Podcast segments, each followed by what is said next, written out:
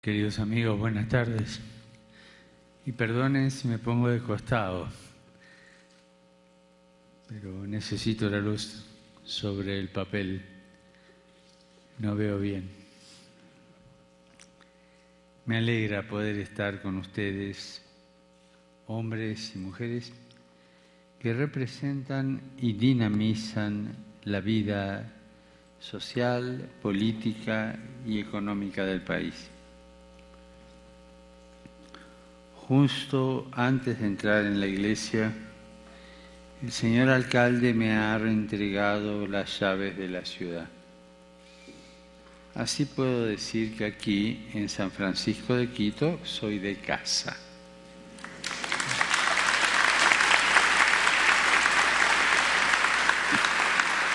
Ese símbolo, que es muestra de confianza y cariño al abrirme las puertas, me permite presentarles algunas claves de la convivencia ciudadana a partir de este ser de casa, es decir, a partir de la experiencia de la vida familiar. Nuestra sociedad gana cuando cada persona, cada grupo social, se siente verdaderamente de casa en una familia, los padres, los abuelos, los hijos son de casa. Ninguno está excluido.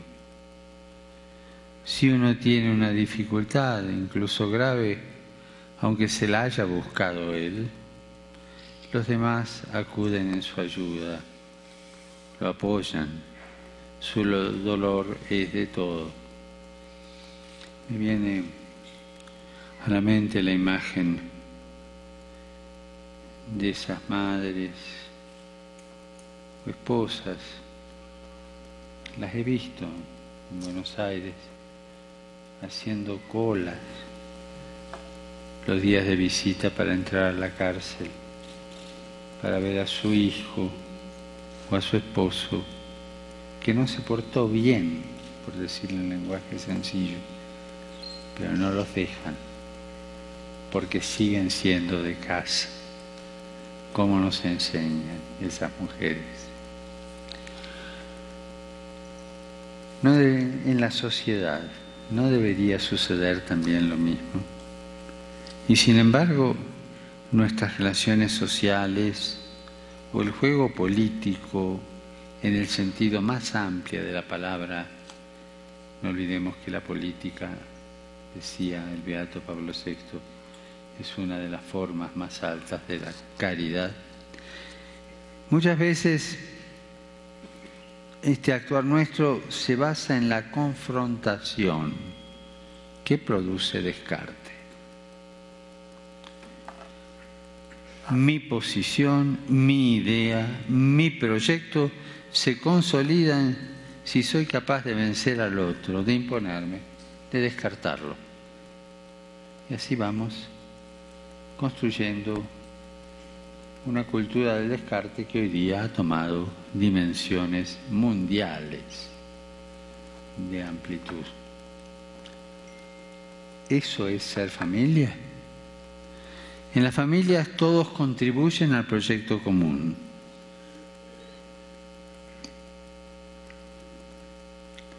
Todos trabajan por el bien común pero sin anular al individuo. Al contrario, lo sostienen, lo promueven, se pelean. Pero hay algo que, que no se mueve, es el lazo familiar. Las peleas de familia son reconciliaciones después. Las alegrías y las penas de cada uno son asumidas por todos. Eso sí es ser familia. Si pudiéramos lograr poder ver al oponente político o al vecino de casa con los mismos ojos que a los hijos, esposas, esposos, padres o madres, qué bueno sería. ¿Amamos nuestra sociedad? ¿O sigue siendo algo lejano, algo anónimo que no, no nos involucra, no nos mete? No nos compromete. Amamos nuestro país, la comunidad que estamos intentando construir. La amamos solo en los conceptos disertados, en el mundo de las ideas. San Ignacio, permítame el aviso publicitario, San Ignacio nos decía en los ejercicios que el amor se muestra más en las obras que en las palabras. Amémosla a la sociedad en las obras más que en las palabras. En cada persona, en lo concreto, en la vida que compartimos. Y además nos decía que el amor siempre se comunica, tiende a la comunicación, nunca al aislamiento. Dos criterios que nos pueden ayudar a mirar la sociedad con otros ojos, no solo a mirarla, a sentirla, a pensarla, a tocarla, a amasarla. A partir de este afecto irán surgiendo gestos sencillos que refuercen los vínculos personales. En varias ocasiones me he referido a la importancia de la familia como célula de la sociedad. En el ámbito familiar, las personas reciben los valores fundamentales del amor, la fraternidad y el respeto mutuo que se traducen en valores sociales esenciales y son la gratuidad, la solidaridad y la subsidiariedad. Entonces, partiendo de este ser de casa, mirando la familia, pensemos en la sociedad a través de estos valores sociales que mamamos en casa, en la familia, la gratuidad, la solidaridad y la subsidiariedad. La gratuidad. Para los padres, todos sus hijos, aunque cada uno tenga su propia índole, son igual de queribles. En cambio, el niño, cuando se niega a compartir lo que recibe gratuitamente de ellos, de los padres, rompe esta relación o entra en crisis, fenómeno más común. Las primeras reacciones, que a veces suelen ser anteriores a la autoconciencia de la madre cuando la madre está embarazada. El chico empieza con actitudes raras, empieza a querer romper, porque su psiquis le prende el semáforo rojo. Cuidado que hay competencia, cuidado que ya no sos el único. Curioso. El amor de los padres nos lo ayuda a salir de su egoísmo para que aprenda a convivir con el que viene y con los demás, que aprenda a ceder para abrirse al otro. A mí me gusta preguntarle a los chicos, si tenés dos caramelos y viene un amigo, ¿qué haces? Generalmente me dicen, le doy uno, generalmente. Y si tenés un caramelo y viene tu amigo, ¿qué haces? Ahí dudan. Y van desde el se lo doy, lo partimos, al me lo meto en el bolsillo.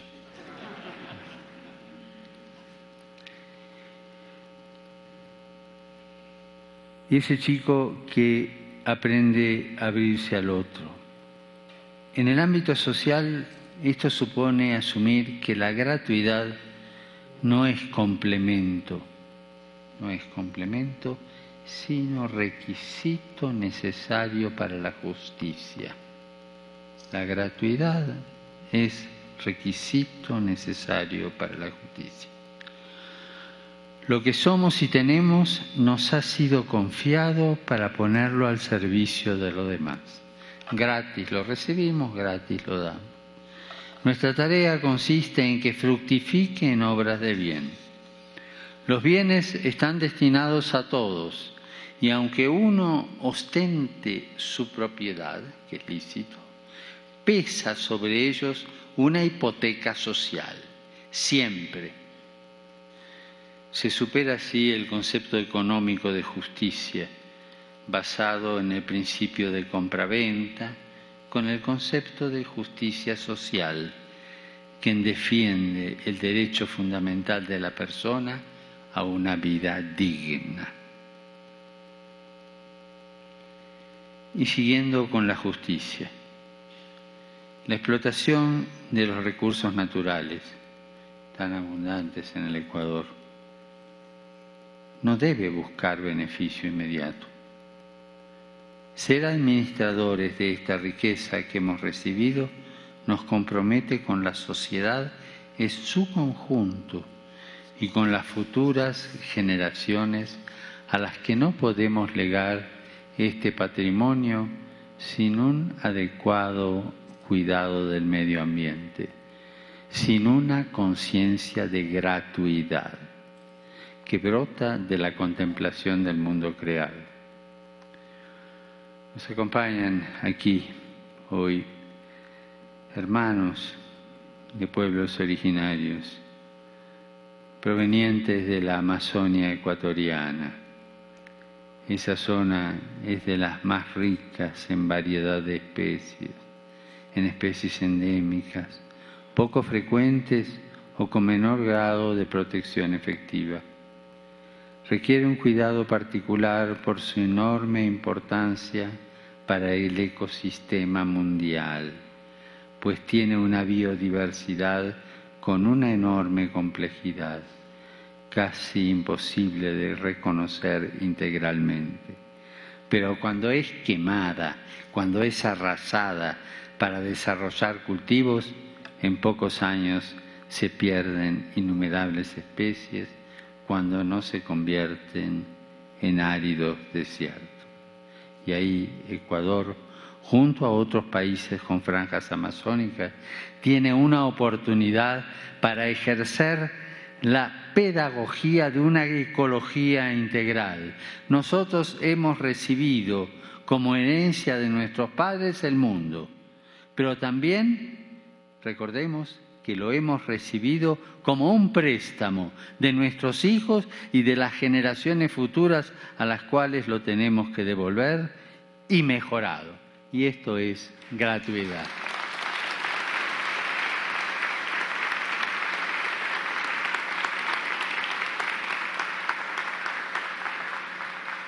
De la fraternidad vivida en la familia nace ese segundo valor, la solidaridad en la sociedad, que no consiste únicamente en dar al necesitado, sino en ser responsables los unos a los otros.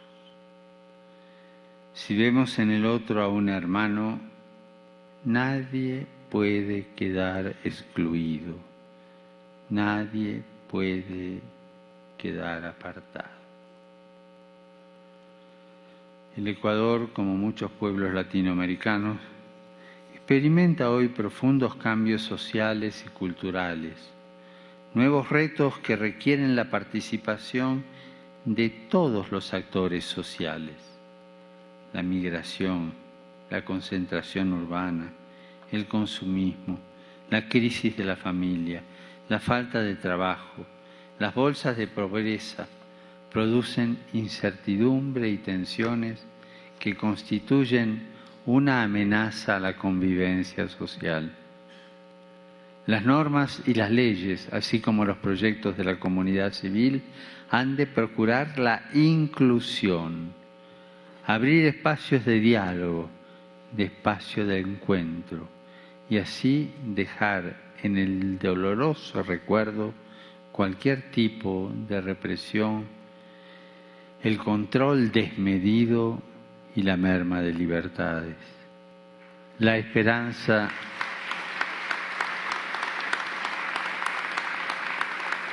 La esperanza de un futuro mejor pasa por ofrecer oportunidades reales a los ciudadanos, especialmente a los jóvenes, creando empleo con un crecimiento económico que llegue a todos y no se quede en las estadísticas macroeconómicas. Crear un desarrollo sostenible que genere un tejido social firme y bien cohesionado. Si no hay solidaridad, esto es imposible. Me refería a los jóvenes y me referí a la falta de trabajo. Mundialmente es alarmante. Países europeos que estaban en primera línea hace décadas, hoy están sufriendo en la población juvenil del 25 años hacia abajo un 40, un 50% de desocupación. Si no hay solidaridad, eso no se soluciona. le decía a los salesianos, a ustedes que don Bosco los creó para educar, hoy educación de emergencia para esos jóvenes que no tienen trabajo. ¿Por qué? Emergencia para prepararlos a pequeños trabajos que le otorguen la dignidad de poder llevar el pan a casa. Estos jóvenes desocupados, que son los que llamamos los ni, ni, ni estudian ni trabajan. ¿Qué horizonte les queda? Las adicciones, la tristeza, la depresión, el suicidio no se publican íntegramente las estadísticas de suicidio juvenil o enrolarse en proyectos de locura social que al menos le presenten un ideal. Hoy se nos pide cuidar de manera especial este, con solidaridad este tercer sector de exclusión de la cultura del descarte. Primero son los chicos, porque o no se los quiere, hay países desarrollados que tienen natalidad casi cero por ciento. O no se los quiere o se los asesina antes de que nazcan. Después los ancianos, que se los abandona y se los va dejando y se olvidan que son la sabiduría y la memoria de su pueblo y se los descarta. Ahora le tocó el turno a los jóvenes. ¿A quién le queda lugar? A los servidores del egoísmo, del Dios dinero, que está al centro de un sistema que nos aplasta a todos. Por último, el respeto del otro que se aprende en la familia se traduce en el ámbito social en la subsidiariedad, o sea, gratuidad, solidaridad, subsidiariedad. Asumir que nuestra opción no es necesariamente la, la única legítima es un sano ejercicio de humildad. Al reconocer lo bueno que hay en los demás, incluso con sus limitaciones, vemos la riqueza que entraña la diversidad y el valor de la complementariedad. Los hombres, los grupos tienen derecho a recorrer su camino, aunque esto a veces suponga cometer errores. En el respeto de la libertad, la sociedad civil está llamada a promover a cada persona y agente social para que pueda asumir su propio papel y, contribuir desde su especificidad al bien común. El diálogo es necesario, es fundamental para llegar a la verdad, que no puede ser impuesta sino buscada con sinceridad y espíritu crítico.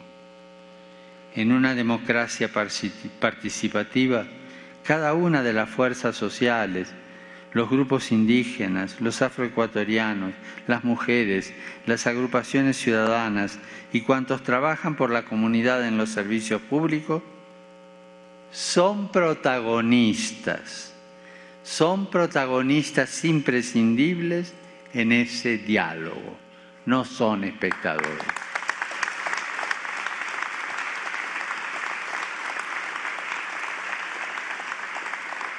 Las paredes, patios y claustros de este lugar lo dicen con mayor elocuencia.